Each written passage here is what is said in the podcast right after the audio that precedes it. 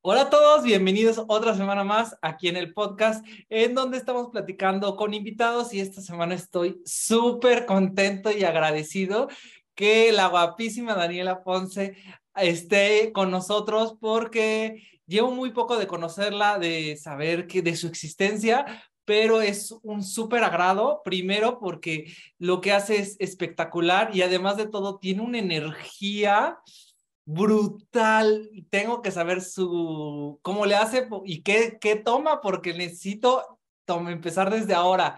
¿Cómo estás, Daniela? Ay, muy bien, gracias. ¿Y tú, mi fe? Bien, preséntate, cuéntanos un poco de ti, este, quien no te conoce y quien no sabe de tu existencia como yo, ¿a qué, qué te haces, qué te dedicas? Bueno, mi nombre es Daniela Ponce, tengo 31 años, eh, soy licenciada en danza española por el Real Conservatorio Profesional de Danza Mariema de Madrid. Es la verdad un mérito que, que comparto con todas las, las, personas que fueron parte de, porque soy la única persona en toda América que tiene este, este título o este certificado, como le dice la gente. Este, actualmente tengo mi escuela de danza y a través de mis redes sociales promuevo el, el, arte, ¿no? En este caso, pues yo el flamenco, tengo una compañía profesional, eh, damos funciones en viñedos, este, espectáculos privados, eh, festivales, hemos estado en el Festival de Aculco, en el Festival de Cadereyta, este, hemos estado en Cuba también bailando en el Gran Teatro Alicia Alonso, entonces eso es más que nada lo que hago. Eres una eminencia, una eminencia. Desde lo poco que te conocí dije, wow, has, has realizado tanto en bien joven. ¿Cómo empezaste? ¿Cómo fue esa parte de la danza que dijiste, aquí voy a comenzar y fue un sueño, fue algo que tus papás te empezaron a inducir? ¿Cómo, cómo empezó? Pues todo empezó porque cuando yo tenía tres años, o sea, típica mamá de que, ay, sí, mis hijas que vayan a, a, ballet, ¿no? Entonces, yo tengo una hermana que me lleva un año, somos casi gemelas, y, y, a las dos, ¿no? Ya las dos niñitas al, al ballet. Y yo me acuerdo que desde ahí, o sea, fue como amor a primera vista, de verdad. Yo creo que todas las personas que tienen su propósito de vida o una vocación, lo sienten, ¿sabes? Como cuando conoces a alguien y dices, no, es él.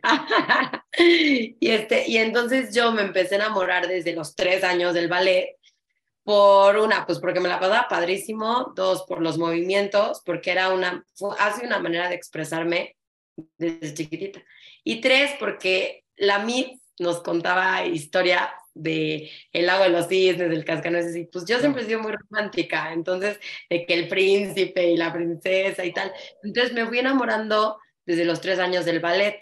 Y desde ahí, pues a los nueve años, a los siete años eh, incursioné en el flamenco y luego a los nueve años en jazz y tap.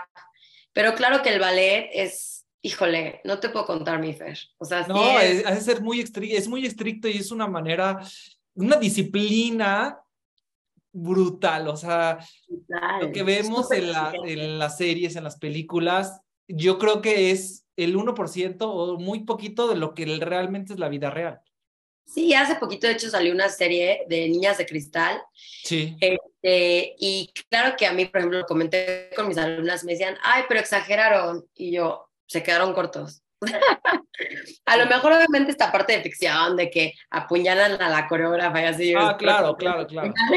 Sí, no, ya eso es mucho, mucha ficción y mucho, eh, pues como poniendo para que haya más drama y más, este... Sí, obviamente, es mucho Netflix, pero yo verdaderamente, o sea, he pasado por por, no te voy a decir qué traumas, porque siento que al día de hoy uno tiene que hacer conciencia de sus vivencias y trabajarlas y convertirlas en aprendizajes. O sea, no te voy a decir, ay, me traumaron, pero sí en vivencias súper fuertes a nivel personal, a nivel físico, de que pues para aquellos que no me conocen, mido 1,50. Sí. Entonces, allí ya es una limitante decir, yo quiero hacer las cosas, pero pues tengo este cuerpo, o sea, y, y claro que comentarios como que, ay, pues cuélgate, o ay, dile a tu mamá que te echo comil no tanto de los maestros, pero sí de, de, de las mismas compañeras, y era como de... El bullying. Pues, con algo que tú no controlas, ¿no? Como una, una nariz grande, unas orejas, ¿sabes? O sea, al final la altura es algo que yo no controlaba.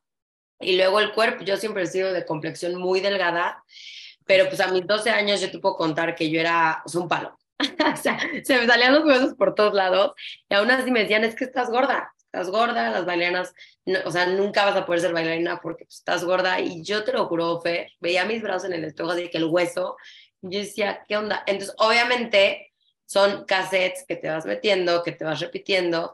Y aparte de eso, toda la entrega que tú necesitas para llegar hacer un bailecito de tres minutos son años de preparación.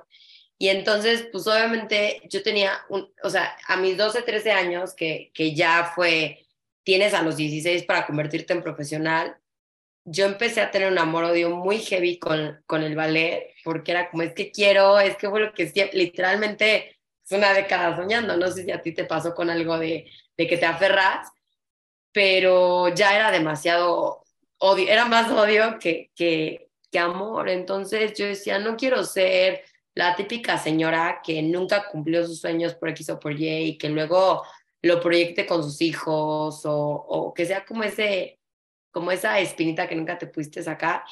Entonces, pues la vida me fue llevando más como por el flamenco, o sea, paralelo al, al ballet, yo fui, eh, entré en una... conociendo. Y entré en una compañía semiprofesional aquí en Querétaro de, de flamenco y pues yo decía como, bueno, pues voy a complementar el ballet con el flamenco.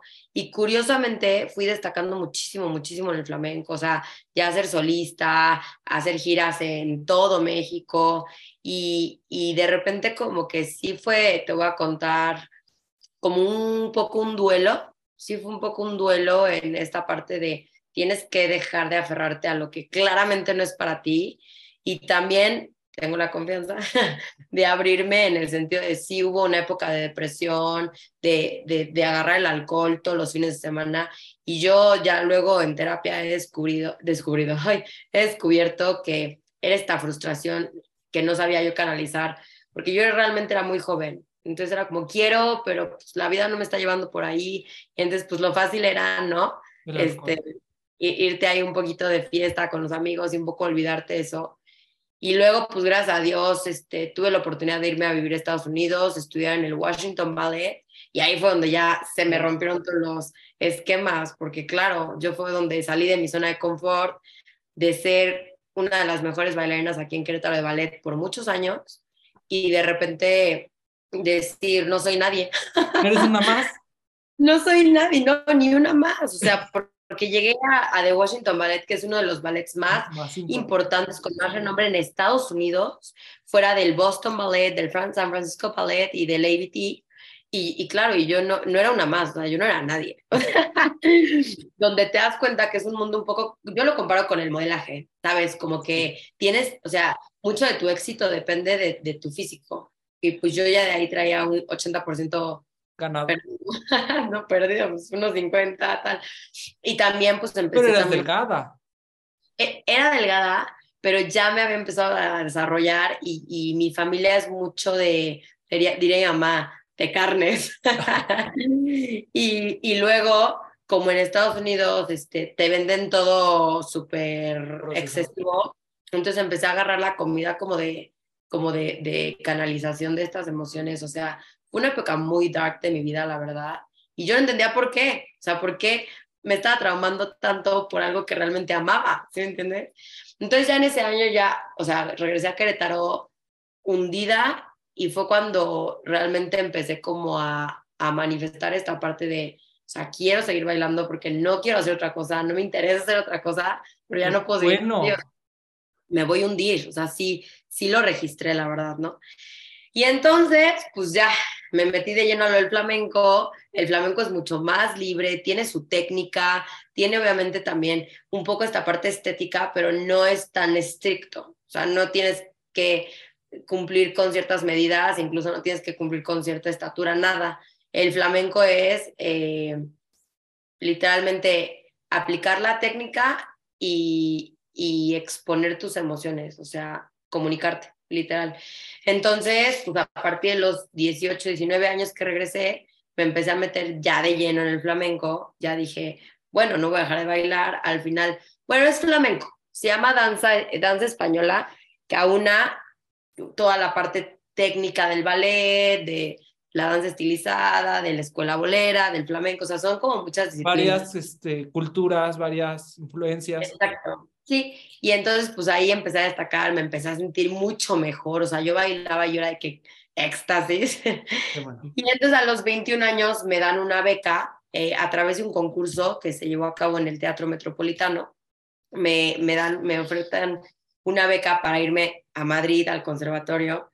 Y bueno, obviamente ya ahí yo decía, no puedo creerlo, o sea, Dios, gracias, lo que siempre quise. Y ya ahí fue cuando fueron tres años, como que yo llegué, te lo juro. En la plenitud. Llegué en la plenitud y dije, ya puedo morir, o sea, soy, o sea, soy la persona más afortunada de la vida, no, claro que me estaba topando con una montaña que, que ni siquiera vislumbré. Sí, no, no, no. O sea, de nuevo, era, o sea, eras una hormiguita, nadie. O sea, estabas apenas ibas a conocer y aprender. A conocer, aprender. Y obviamente yo ya traía el handicap de, de pues, toparme con una gente súper joven. O sea, porque los compañeros de mi generación, que les mando un, un saludo enorme, Sí, porque esto va a ser también para tus seguidores, ¿eh? Y tus Porque lo que busco es que muchas veces pasa que nosotros que eh, tenemos luego muchas redes sociales y, no nos conocen al 100% o nada más ven una parte chiquitita y, eso es lo que busco, que también ustedes se abran como un libro y, lo, y que otros tus seguidores digan, wow, esta parte no la conocía tan fenomenal o vivió o le pasó esto y yo me estoy pasando por lo mismo y quiero que inspires a otras generaciones. Ay, ojalá que sí. Porque la verdad es que yo, yo no, o sea, hace tiempo me topé con, con unas personas que me decían, ay, es que como tú sufriste tanto, como que te quieres vengar y yo no para nada. O sea, justamente yo es lo que quiero, o sea, compartir esta experiencia y, decir que los sueños no, no necesariamente tienen que ser un valle de lágrimas. Simple y sencillamente te tienes que topar con las personas correctas y hacer las cosas de manera correcta. O sea, una cosa es exigencia y otra cosa es sufrimiento. ¿Sí me entiendes? Entonces llegué a España con los, la gente de mi generación, 16 años, yo ya tenía 22, porque en lo que la visa y todo, 22 años, este, la gente súper joven y que aparte la carrera de danza en el conservatorio dura este, 12 años. Y te estoy hablando que esa gente con la que yo me topé llevaba dos, este, ocho años ya de una rigurosidad de conservatorio y yo llegué a cuarto año de profesional. O sea, realmente yo estaba, o nueve años, yo estaba en una desventaja técnica y, y otra vez como fisiológica, ¿sabes? decir, pues ya realmente el reloj biológico, en, como es en el fútbol, o sea, tú a los 22, pues ya estás medio más para allá que para acá, ¿no? En la vida eres una flor, pero ya para, para, para el cuerpo, ya a los 22 años ya es un poco ir a contra, a contratiempo, a contrarlo, literal. Entonces, pues obviamente me topé con un poco, mira, yo no, yo no quiero hablar de más, porque yo no te voy a decir que me discriminaron por ser ah, mexicana, pero en las clases sí había un poco de diferencia, bueno, mucha diferencia. O sea, sí era como de la de la esquina, la basurilla, y entonces yo era como, ¿a dónde me metí? Me salí de una para meterme en otra, ¿no? Entonces, pero como que si estás más eh, esa parte más madura que realmente ya no lo tomas como, como si fueras una chava muy joven, que, que te lo tomas como más a pecho o que realmente el bullying te lo, este, lo sufres de otra manera, sino como que ya lo puedes canalizar y ya no es tan difícil. Exacto, agradezco mucho eso, porque aparte como yo había vivido como que este duelo, que por eso pues me, me, abrí con ustedes, ¿no? De decir, pues sí, o sea, hay que decir las cosas como son, no todo fue, ay, cumplí mis sueños. Se pasó por una época muy oscura y de ahí yo conocí la famosísima frase de el momento más oscuro de la noche es justo antes del amanecer, o sea, que sí, sí, sí, sí hay que pasar por, por oscuros y por, por luces y por sombras, ¿no? Entonces yo una, una vez, o sea, circunstancialmente me topé con el libro El alquimista de Paulo Coelho.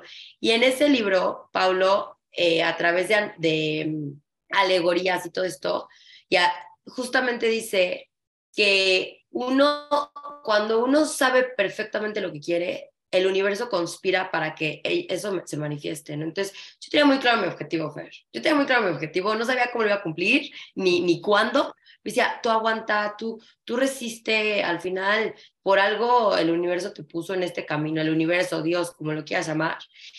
Y entonces, bueno, en el 2000, el 23 de junio del 2017, me graduó y para mí fue un momento choqueante.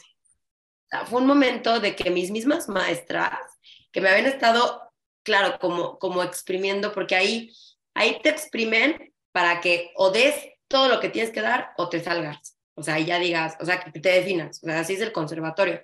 Entonces me exprimieron tanto tres años que al final ya cuando vieron que yo estaba como en la salida del túnel, me decían, es que no, no, no puede ser, o sea, vas a ser la primera persona que, que logre esto. Y, y ojalá que después de ti vengan más pero yo sí decía, no, oye, ¿por qué? O sea, ¿por qué me tocó a mí abrir camino? Y me decían esta frase, es que vas a abrir camino. Y yo, pues por una parte sí me alegré porque dije, la gente que quiera venir a este conservatorio o que no, pero que quiera, sabes, construir sus sueños de otra manera, a mí me encantaría estar para, para echarles la mano porque en este camino rumbo a la cima uno se topa con mucha soledad mucha incomprensión. Mi familia siempre ha estado y también, o sea, los amo, porque sin ustedes no serían nada, pero al final no comprenden el proceso que tú estás viviendo de la vida. Y yo creo que todos tenemos procesos que aunque no estás solo físicamente, emocionalmente, realmente es un proceso que uno tiene que vivir solo. O sea, es tu proceso de crecimiento y de, de iluminación. Entonces, pues me graduó y otra vez, ¿no? Ya como, ya lo conseguí, perfecto. Y, y, y luego, o sea, ¿qué vas a hacer? Entonces estaba esta parte de te quedas, te regresas a México. Mi papá me dijo, quédate en España, o sea, no regreses a México. y él me insistando, aquí no hay nada, ¿qué vas a hacer? México está en, en ruinas desde siempre.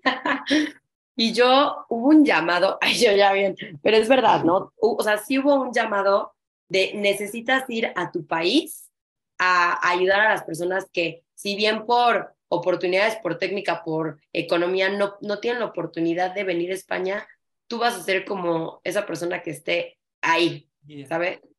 Entonces me regreso a Querétaro. Obviamente yo regresé tan ofuscada de todas las vivencias que pasaron tres meses y yo seguía, o sea, sin hacer nada, sin, sin buscar nada. Y entonces, unas alumnas, este, Mariela y Alina, me buscaron para que les diera clase. Y yo, o sea, sí, pero, o sea... Como que no te sentías que eras una máster o que, que no, no, no, todavía entregaba, o sea, podías entregar todo para poder dar clases. No, yo no me sentía, porque también me quedé un poco en la parte de la mexicanita que está ahí dándolo todo, pero yo realmente así decir, tengo una metodología de enseñanza, o, no, pues por supuesto que no. Y yo, no, niñas, yo no tengo ni escuela. Y me dijeron, en tu casa, en la calle, danos las clases donde quieras, pero por favor. Y dije, si ellas tienen esa necesidad y yo me gradué con esa y necesito. claro, bueno, y claro, lo voy a hacer. Y entonces les empecé a dar, o sea, les empecé dando clase, eh, les empecé a dar clases en mi casa literal, o sea, literal de que mi papá me había hecho una tarimilla ahí, ¿sabes? Y fue como de, venga, pues vamos. Y entonces ya de ahí otro, otro mensajero de luz del universo, que en paz descanse, Oscar, me dijo, eh, yo daba clases personalizadas de training, ¿sabes? Como de body training. Este, hazlo, este, ¿para qué quieres? Grupos, este, no es una enseñanza tan efectiva como las clases personalizadas. Este, él me dijo cómo hacer mi página, cuánto cobrar, qué, o sea, todo. Fue un mensajero literal. Porque wow, o sea, te dio todas las herramientas. A los tres, cuatro meses, este, lo atropellaron y se, y se murió. Entonces, este, literalmente fue mi mensajero porque literal me dijo dónde empezar, las herramientas, métete a esta página, ta, ta, ta, pagas el dominio, dos años, así, todo. O sea, literalmente te dio todos los pasos. O sea, eh, te dejó su, su, su mensaje o su, su, su misión de vida. Te la, te la dejó. Literal. Entonces, pues obviamente surge la necesidad de pues ya ver un, un local, un, un lugar, pues ya que no fuera mi casa. Y, y, bueno, pues con un dinero que yo había ahorrado de una función que había hecho en el Teatro Metropolitano, pues fue, pues voy a acondicionar un local, este, y, y vámonos para arriba. Y todo se fue dando tan, tan orgánicamente, o sea, tan una cosa, y, y, y sabes que hay otro speech que también me encanta, de Steve Jobs, que dio en la Universidad de whatever, no sé qué, de Steve, ¿verdad? Stanford, que decía, uno va viviendo las cosas y son puntos en el camino.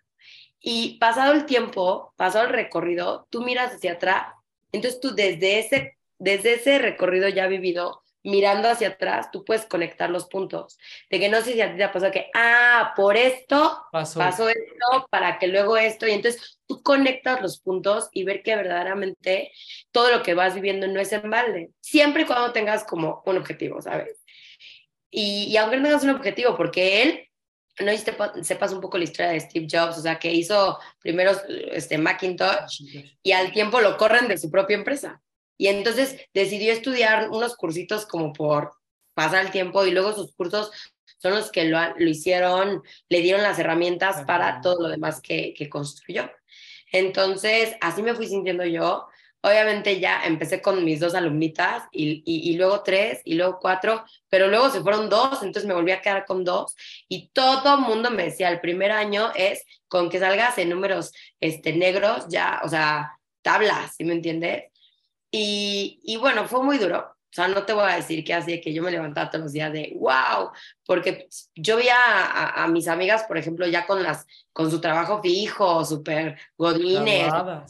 Claro y, yo, claro, y yo una clase al día, o sea, era, o sea, me despierto para dar una clase a las 4 de la tarde y, y, y ¿qué más hago? Entonces, pues bueno, este, la mamá de una de, de estas alumnas al año de, ya estar con la escuela, fue a buscar un restaurante como para, para hacer una comida ya de su cumpleaños.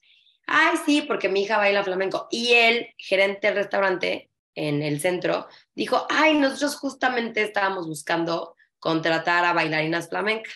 Entonces me hablaron y así empezó la compañía profesional. O sea, entonces yo empecé a buscar mi guitarrista, fui armando mi equipo y bueno, o sea, pasaron mil cosas en el, en el proceso. O sea, se me fueron otra vez más alumnas, este, la compañía como que no agarraba forma, nos contrataban dos semanas sí y dos meses no, entonces yo no le podía así como prometer a mis músicos o a mi equipo, así un, un a mi manager, un sueldo. sueldo fijo, porque pues así no es, así no funciona, te contratan, te pagan y te volvemos a hablar cuando te necesitemos y si nunca, pues nunca. Entonces, yo así como decía, híjole, es que ¿qué hago? ¿Qué hago? que antes pues me empecé a meter currículums en escuelas, porque claro que esto ya, ya dejó de ser un poco como rentable, ¿sabes? Porque pues hay que pagar más gastos y aparte pues yo ya tenía, me salí de casa de mis papás, entonces, o sea, todo un rollo. Entonces metí currículums en, en, en escuelas y, y, entonces empecé a dar clases como, como teacher de danza. Y yo al principio decía como de, ay no, o sea, ¿qué voy a hacer? Estas pubertas. Ajá, si no van a aprender nada. No, y yo qué, o sea, yo soy profesional, o sea, como que de repente se me dan mis aires de como, yo soy profesional, o sea, que tengo que estar aquí como de maestra de kinder. No, bueno, y otra vez me pasó esta parte de los puntos que se van conectando. O sea, todo, todo, todo en mi vida, so far, ha tenido su porqué. De verdad que sí. Entonces, pues bueno, ya a los, hoy por hoy mi escuela lleva ya cuatro años funcionando sí, sí les puedo compartir que pues, hoy por hoy tengo lista de espera, hoy por hoy tengo maestros contratados, hoy por hoy para tener una función tienen que, o sea, anticipar la fecha con, con, si no te voy a decir meses, pero sí semanas, y nosotros checamos la disponibilidad, hoy por hoy tengo mi equipo fijo ya de las funciones, mi repertorio, estoy planeando pues expandir un poco ya nivel república, o sea, no quedarme funciones en el Bajío, sino ya a nivel república internacional. Y, y, bueno, tengo más de 100 alumnas hoy por hoy este, a mi cargo porque, porque en las escuelas doy grupos, pero aquí también sigo esta parte de la metodología personalizada. Y, y bueno, pues me, me, siento en este campo realizada. O sea, hoy por hoy te puedo decir que todo lo que viví, no viví, mis depresiones, mis excesos o no, realmente si uno los canaliza y si uno los agarra de aprendizaje, sí, sí, sí está la luz al final del túnel. Y de allí, de todas las funciones y todo lo de los eventos, pues de repente le empecé a dar mucha como, como energía a esto del Instagram. Y entonces, pues de ahí es de que lo de influencer, pero realmente... más personas. Claro, yo realmente no es que agarré un día y dije, ay, quiero ser influencer, ¿de qué? Sino fue, fue siendo todo muy circunstancial, ¿no? Porque cuando nos conocimos incluso, creo que tú me dijiste, oye, ¿y tú qué, a qué contenido te dedicas? Y yo, no, pues es que yo soy el contenido en el sentido de, de lo de las funciones, lo de mis espectáculos, es, es como lo que, lo que se vende, ¿no?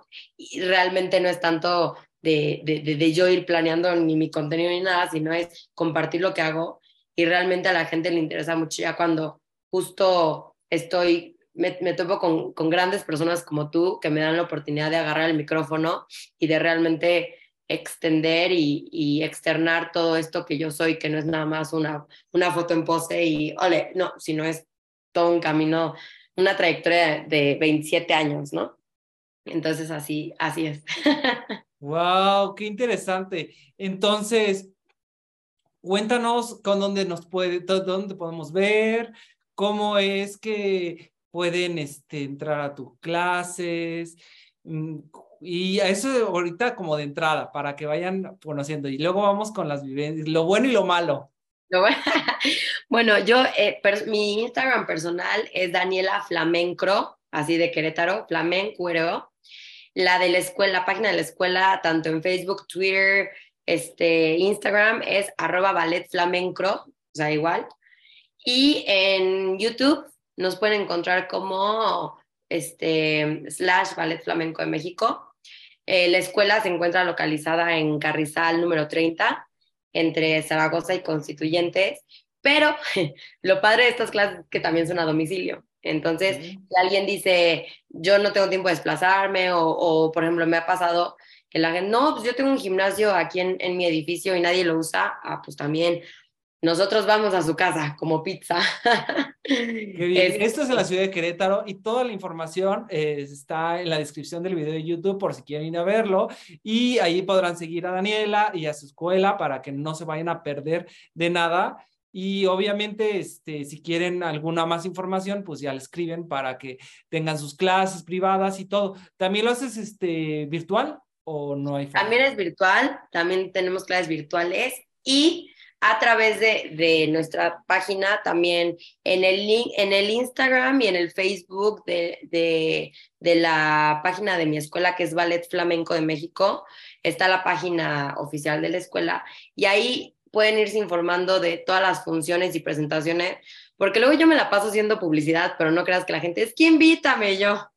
Es que subo todo diario, ¿no? Entonces ahí siempre este, empiezo a, bueno, empezamos a publicitar toda la información para los espectáculos, que la verdad es que merecen muchísimo la pena verlos y conocerlos. Mucha gente no sabe ni qué es el flamenco o, o de repente la habían escuchado así de que de lejos.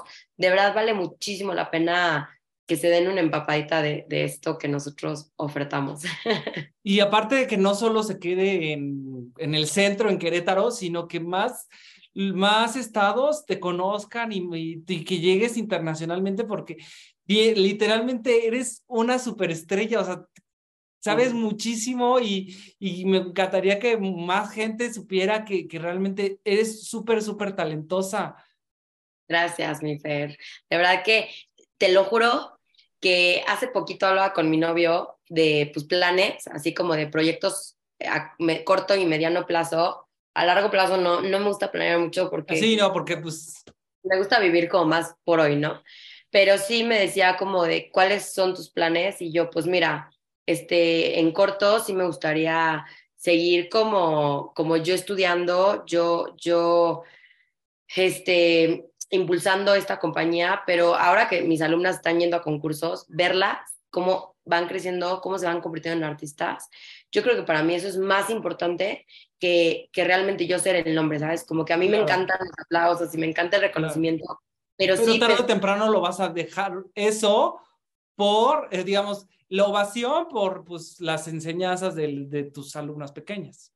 Es, es eso, Fer. O sea, yo sí me siento, te lo juro, con una gran responsabilidad en mi espalda de esta necesidad de ir ayudando a estas pequeñas y no tan pequeñas a, a salir adelante y de verdad seguir sus sueños y a donde tope. Y, y que sepan que aquí siempre van a tener una mano de, de cercana, tanto de experiencias como de, como de técnica y, y toda la parte de protocolos, que no están solas. Y también creo que es importante mencionar toda la parte de trastornos alimenticios, que si bien ya está saliendo más, más un poco a luz gracias a toda esta parte de, de la social media, pero sí yo muchas veces es como que es que no hay que tenerlo escondido en el closet, porque es una parte muy importante de decir, existe, existe y está, y yo les puedo compartir mis, mis, también mis experiencias y para nada es algo de, de, para juzgar de, ay, no, sí, está flaca por esto y lo otro, no, o sea, es una parte emocional también muy fuerte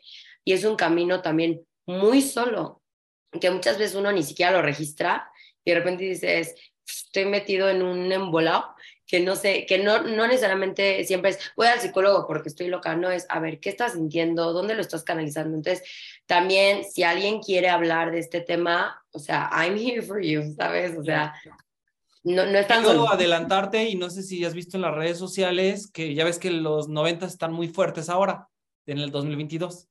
Entonces, eh, próxima y ya está nada y el, las Kim Kardashian están con todo, eh, la talla doble cero, de nuevo. Justo. Ves que las Kim Kardashian se quitaron las el, Los implantes, todos sí. los implantes, viene muy fuerte, entonces esa parte, eh, más que nada, gracias porque aceptaste esta invitación y, y tienes como esa responsabilidad y también los hombres como que en esa parte, pues no tenemos tanto problema o no nos importa, pero las mujeres, oh, ese Sí. peso que tienen de la, todavía las tallas y de cuánto miden y todo para que lo tengas considerado por si te llega algo ahí, ay, no, es, va a ser muy, muy difícil. Es difícil, pero, pero siempre y cuando uno tenga esa necesidad de abrirse, yo creo que se puede trabajar. O sea, Y es de uno que quiera. es uno que quiera y, y más que nada, muchachos que lo identifiquen, que tú puedes decir, no, no, yo no soy anoréxica ni bulímica porque yo sí como y no vomito, pero es que hay más temas que también nosotros canalizamos o somatizamos al cuerpo que son súper emocionales. Entonces, a lo mejor muchas, muchas veces es simplemente sentirse solo y entonces pues te empiezas a ver al espejo, te empiezas a comparar con tal información que ahorita ya sabes que también tanto filtro y tanta historia es muy peligroso, está, está feo, ¿no? Yo hace poquito también dije, o sea, ya deja de usar tanto filtro, o sea, ya muéstrate, ¿sabes? O sea, como sea. no te voy a decir que soy súper natural, porque pues claro que, que hay Todos demasiado... necesitamos nuestros arreglos. Claro, pero sí es esta parte como de, es que las generaciones, yo lo veo con mis alumnas y de verdad me preocupa porque las veo tan, tan solas en el sentido de quiero ser perfecta, quiero encajar, quiero ser influencer, quiero tener el cuerpazo, o sea, yo en mis épocas, eh, tú ves en recreo a todo mundo con la papa, con la torta de milanesa y, y todos teníamos nuestra cintura, nuestra, ¿sabes? Y ahora yo veo así de que a, a las amigas de mis alumnas o y, o sea, tío, todas están esqueléticas. Y yo digo, como, ¿qué está pasando? O sea, ¿qué realmente no se está hablando? ¿Qué realmente, ¿A qué realmente no se le está prestando esa atención? ¿Sabes? Y también todo este culto al cuerpo de, o sea, mátate y para que puedas subir tu foto de que es cultural. O sea, yo sí los quiero invitar a que si, si, si alguien necesita hablarlo o no sabe si tal, o sea, siempre va a haber gente eh, dispuesta a hablar de nuestro propio calvario. Y, y, de verdad, si no me buscan para clases y quieren, oye, pues me da un poco de pena, yo aquí voy a estar, siempre, de verdad. Claro, claro, para eso, para eso justamente estamos. Y cuéntame cuál, ah, ya para finalizar, cuál ha sido lo que más has tenido así como más aplausos, más ovación y donde realmente has tenido un oso, te has caído, no todo ha sido color de rosa. Pues mira, yo, yo, mi mamá y, mi novio siempre me, me bulean porque siempre que salgo a una función digo, no, no, fue de las mejores. siempre dicen, siempre dices eso, ¿no?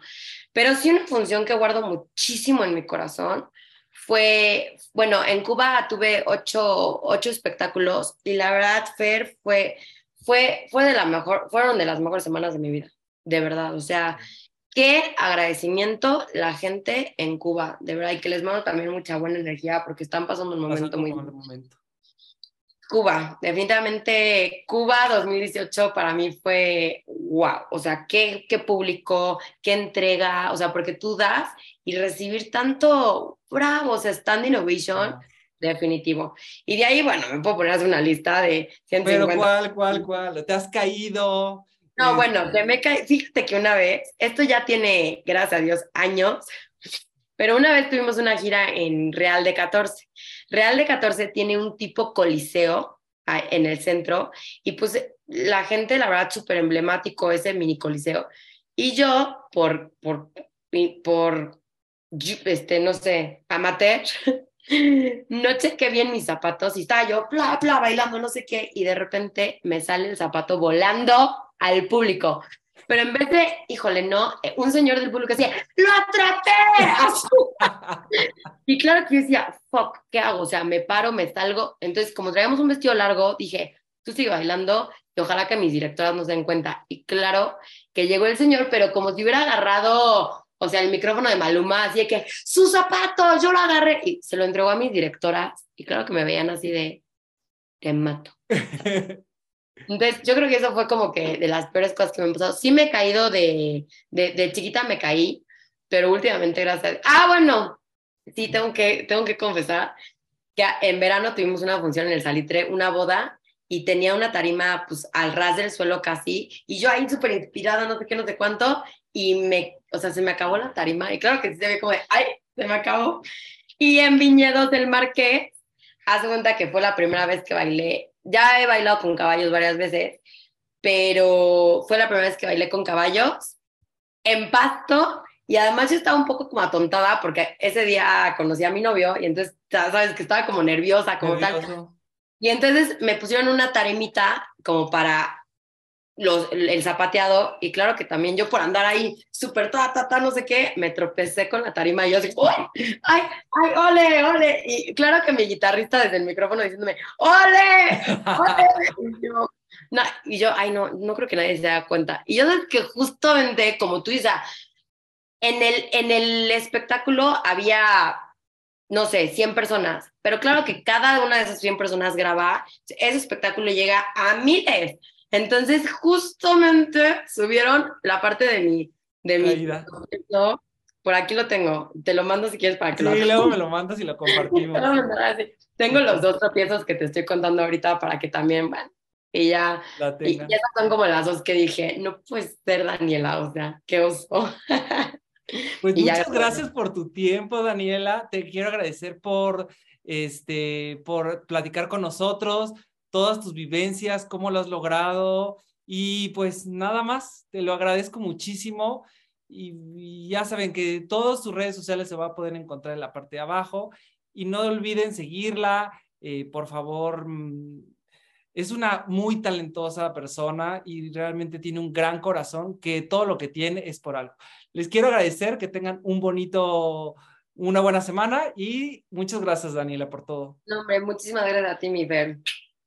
Cuídate. Nos vemos. Bueno, hasta la próxima. Bye.